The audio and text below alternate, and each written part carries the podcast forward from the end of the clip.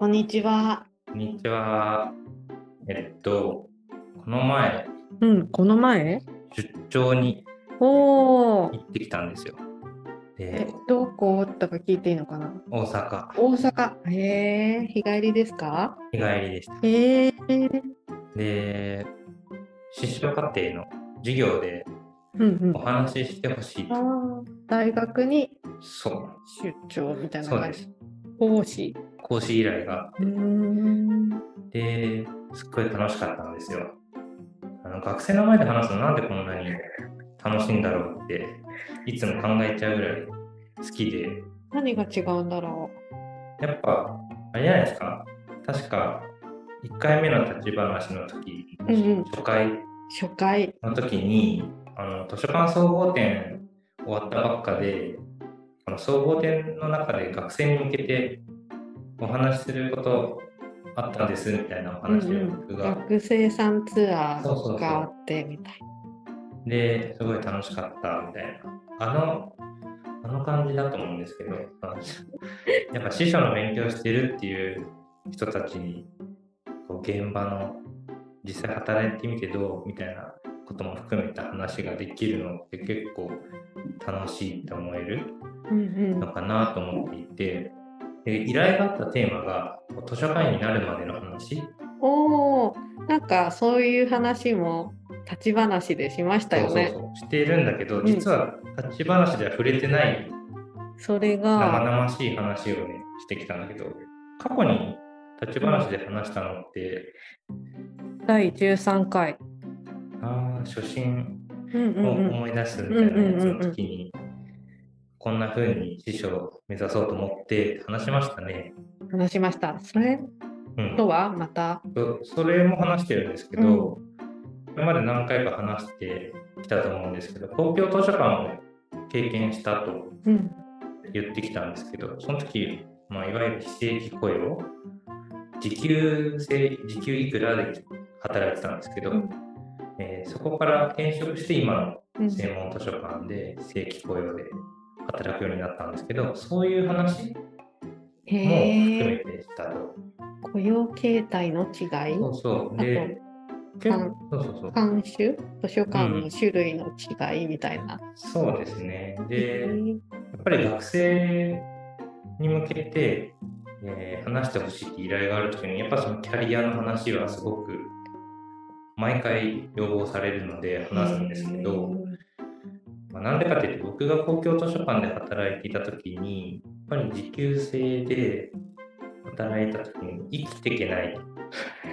生活できない。生活できない、食っていけないっていう問題に直面して、で、頑張って転職活動をして、今の職場にたどり着いたっていう話が、やっぱ学生にとってもとてもこうリアルな、リアル。そうだねそ。れこそ師匠の資格を取るために勉強をしていて、図書館員になりたいと思ってる人もなれ持ってない人も、まあ、実際どうなんだということはすごく気になるようで、うん。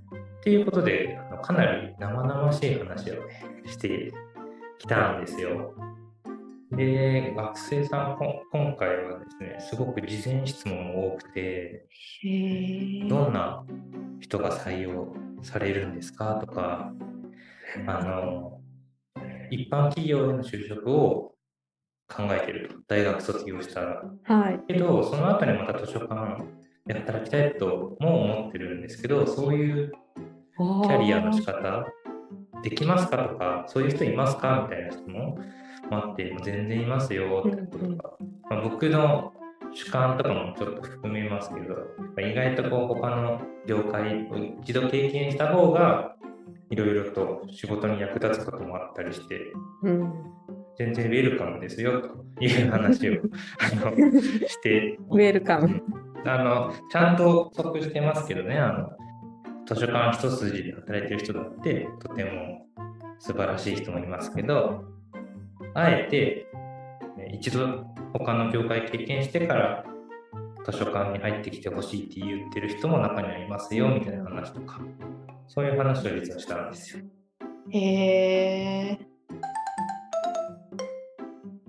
で、あの、えっ、と、授業終わって、すっごいなんか終わった瞬間力抜けちゃってあなんか思ってたより力入ってたんだよなっていう 90分一コマだったんですけど。楽しかったけど力の入る楽しさだったんだね。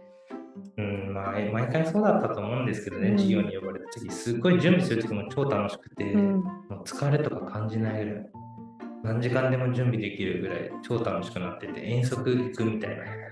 明日遠足だよみたいな。眠れないよみたいな。ワクワクで行って話してる時も楽しいんですけど終わった瞬間ぐったりしてえ じゃあ今の深夜さんはて、はい、力抜けた深夜さんなんですか？そうですね。ちょっと戻ってきてる感じ？ょっと戻ってあちょっと戻ってきてる。あの大学終わった後うに、ん。せその担当してる先生と一緒にね、うん。その近くの図書館に見学にあ行くっていう予定組んでて、ーうん。大学からちょっとこうターミナル駅というか、そこまで車で連れてってうんくれたんですけど、その車の中でおしゃべりするじゃないですか。はい。もうなんか 眠くて、でも眠っていうことをバレないように必死に会話つなげてたんですけど、偉い。夜ちょっと食事をうん。したときに、なんえか、皆さん、眠そうでしたよねってめっちゃ言われて、バレてる。バレてたんだみたいな、こうなんか全然授業の時と違う人で、みたいな言われてめっちゃ面白かった。別人みたいな。うん。あ、もともとそういう人なのかなみたいな。えでも、もともとそういう人なんですよね。あそうだね。そうでしょ？うん、それはあるね。あるある。そんな、意外と疲れちゃうんだな。だって、出張終わった次の日は仕事行ったんですけど、うん。めっちゃ体調悪くて。その日、仕事がうん。でもうなんか疲れが取れない。てか、新幹線疲れません？新幹線疲れる。あのー乗ってる時そんな思わないんだけど、うん。スピード感？何が疲れるんだろあと僕乗り物すごい酔いやすい人なのね。だから毎回酔い止め飲むんだけど、うん新幹線乗るう。時も。うんうんそれでもなんか若干帰りは酔い始めてた。1日以上飲めばいいやつなんだけど、体調が優れなかったし、余計に来たのかな。そうね。いや新幹線なんか暑いしね、冬、ー この時期。独特の空気、なんか空気違いますよね。車内のうんと。うん。なんだグリーン車ってあるんだ新幹線。あるある。もっと広いのかわかんない、乗ったことないから。ななんか、うーん。あと、大阪までは少し時間ありますよね。2あ時間半。半。よくさ、新幹線あんま乗らなくて、で、去年の夏、うんもう大阪に出張行ったんですけど、東京から大阪まで2時間まで超長い、あの、日々進歩してるんだと思うんですけどね、2時間半で行けるよっていうところなんだと思うんですけど、うんと思って、1時間半ぐらいで行けてほしい。名古屋、名古屋だね。なんか、うん、そんなんですよね。いや、頑張ったね。でも、あの、泊まろうとかはないんですか？なんか疲れちゃうじゃん。今のなんか深夜さんの体力的に泊まったら 少し楽になるような気がするけど。うんなんかね、やっぱ仕事のこととか考えると、溜まってるから、うーん、なんか全泊とかね、うん。ちょっとゆっくりして、もうちょっといろんな図書館見つつ、うん。って思ったんですけど、それだけ職場開けることになるから、ちょっと今回は日帰りにしようかなと思って、へで結局え。一日休んでるからね、変わらないんだけど、あー本当、意外と疲れちゃったなと思って。そっか。頑張ったね。で、なんかね、あの、学生に対してさ、僕があくまで働いた公共図書館のその雇用形態では、当時はね、食べていけないみたいな話があった、そういう話をね、結構したとうん。いうことなんですけど、あの、1月中旬にあの、センター試験じゃなくて何でしたっけ？え、全、あれ、センター試験じゃないの？今って。今名前変わ変わりましたよ。えっと、全大学入学共通テスト。共通テスト。大学入学共通テストって新聞に問題文が載るんですよね、特定の科目は。で、国語の科目の中のその、これは小説なの初めて知ったんですけど、あの梅崎春夫さんって方の「上の季節」っていう、え上ー、祈願の上ねあ上の季節1948年発表の一節がね問題文として載っていてあ、はい。最初ね簡単にあらすじが載ってるの。あの第二次世界大戦の終結直後食糧難の東京が舞台であると。でいつも空腹状態にあった主人公が航空会社に応募して採用されたと。でその時に大東京の将来をテーマにした看板広告の構想を練るように命じられて結構読んじゃってでねこの本当に今当時ね終戦直後で貧しい食糧難な東京の中で1日3円の給料うん。だったらしいんですけどその食えないことはやはり良くないことだと思うんですって言ってるのね。完全に重なっちゃったよね自分の中で。あのどんなにいい仕事やりがいがあっても、食えないことは良くないことだってよく思ってしまうねまあよくある言葉でやりがいの搾取とかってそうですね。言いますけど、まあ、学生にとっても多分卒業して実際に師匠にとって図書館で働くけど食っていけるんですかねっていう多分すごくその素朴な疑問があって、うん。普通のカリキュラムでなかなかそういうテーマは扱いづらいと思うんですね大学の授業で教科書とかさ多分そういう図書館サービスこんなのがあってとか多分そういう話の延長線上で雇用形態の話ってなかなかうんストレートに扱いづらいと思うんですけど、そういう状況で僕がね、外部講師に行って、一つの例としてお話できたのはいい機会だったかなと思ってるんですけど、結構感想文もすごく書いてくれて、へえ。あの、深夜さんが事前質問の内容に全て答えてくれてよかったですとかね、言ってくれて、あの分かりやすかったですってみんなすごくね、書いてくれて嬉しかったんですよ。その授業うん。は、あの、いろいろ外部の講師の方呼ばれてるんですかね。うん。あ、なんか大。阪のもう多分森部さんも知ってる専門図書館の方ああ、はい。あの僕の前に話したって言ってたのでそうなんですね。へえ、そうやって、あの、今、図書館で働いてる人のうん話とか、大学生が聞けていいですね。いいですよねやっぱり直接働いてる人と、ね、そういう話聞くって学生の力あまりうんない本当はないけど授業を通して聞けるといいですよね。私あの前職の時に、うんあの大学の講師をやったわけじゃなくってそういう外部講師を呼ぶ授業をするから聞きに来ませんかっていうおご案内が来て、なんか潜りみたいな感じでうんあの大学生たちに混じって後ろの席で聞かせてもらったこととかがあるんだけど、いいですね。よかったその時。うん、面白かったです。私もじゃあ今度深夜さんがお話しするときに潜りになって。ぜひ。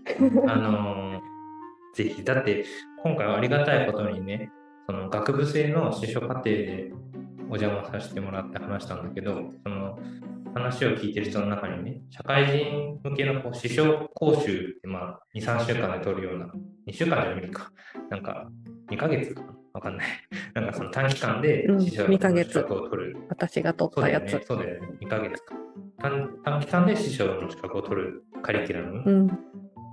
の担当している先生、が聞いててくれて、おーその大学のね。で、終わったとこ来てくれて、ぜひ師匠講習の方でも一コマお願いしたいんですけどって言ってくれて、即決だよね。ぜひぜひって言って。え今年の夏そうだね。まだ全然決まってないけど、詳しいこと。でも、すごく喜んでくれて、勢いありますねって言われて、勢いしかないんですけどねって言って。でもその後力抜けちゃうからね。そうそうそう。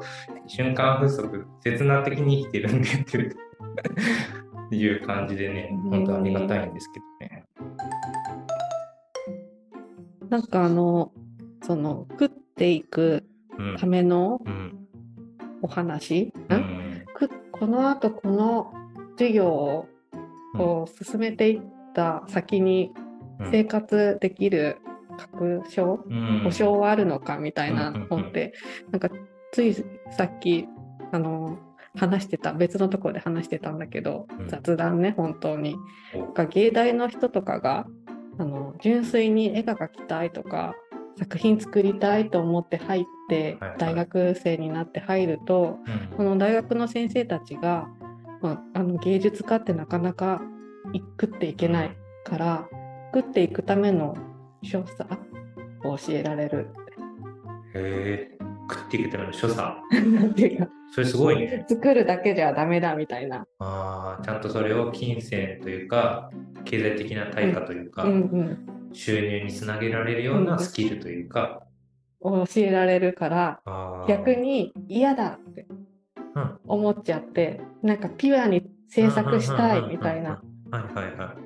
で大学にそぐわないっていうことがあるっていうのを聞いてことがあるんだけどへなんか難しいなって今ー思いました。でも、そういうのをちゃんと教えられるっていうのもすごいですね。まあ、いわ簡単に言うと、売れるうん、作品を生み出すとか、そういうことですよね。別に個人として制作しなくても今はおしビジネスとしてどっかの会社の何かに入ってとかもできるかもしれないけど、行ったことはないから一体どういう授業が行われていてどういうところがよくってどういうところがその人に合わなかったのかっていうのは分かんないけど。確かにね。へなんか理想を語っていくのとーうんうん、現実を語るのとうまいバランスっていうのが。確かにね。まあそれこそなんか、師匠ってこう、何か一個の案件で一個の報酬みたいな、そういうビジネスモデルで全然ないから、ねえ、やっぱどこかの図書館か、まあ、その運営している組織とかに雇われて働いてる人が大大半だと思うからね、師匠として食っていけるのかみたいなね。